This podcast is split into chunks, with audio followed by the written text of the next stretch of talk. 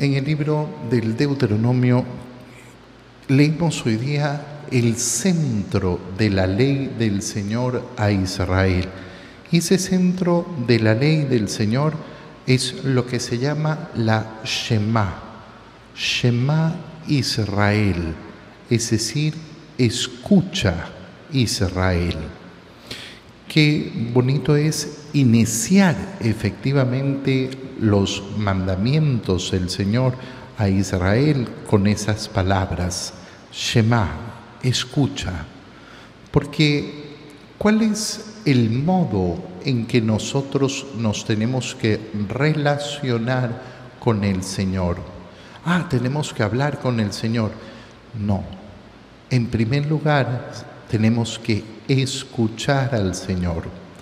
Mira, la historia de la salvación, eso que llamamos la historia de la alianza, esa alianza entre Dios y el hombre, ¿cómo se ha producido? Se ha producido porque el hombre con todas sus fuerzas y con todas sus capacidades ha salido al encuentro de Dios. No, no, no, esa no es la historia de la salvación. Esa no es la historia de la alianza. La historia de la alianza es, en cambio, cómo el Señor ha salido al encuentro del hombre después de que el hombre en el paraíso ha huido de Dios, ha escapado de Dios, le ha tenido miedo a Dios. Y entonces es el Señor el que ha salido al encuentro. Para decirlo de otro modo, es Dios el que llama al hombre. ¿Y quién es el hombre que responde al llamado de Dios? Aquel que lo escucha, aquel que escucha al Señor. Nuestra vida tiene que ser una vida de escucha a Dios. ¿Y qué es lo que tenemos que escuchar para saber que Dios nos está llamando? Justamente los mandamientos.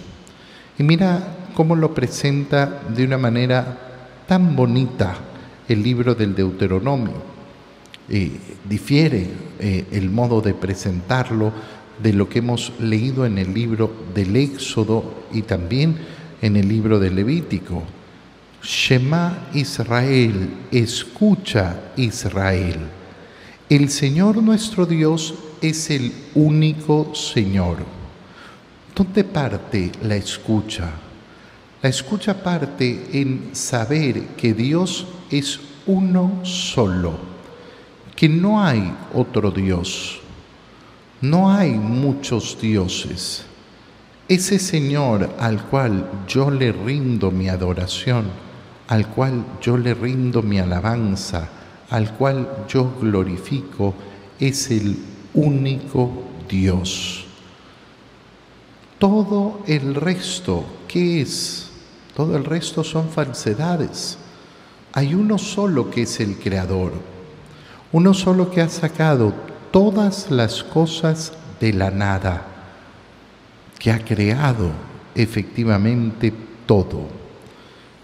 El Señor, ese que es nuestro Dios, es el único.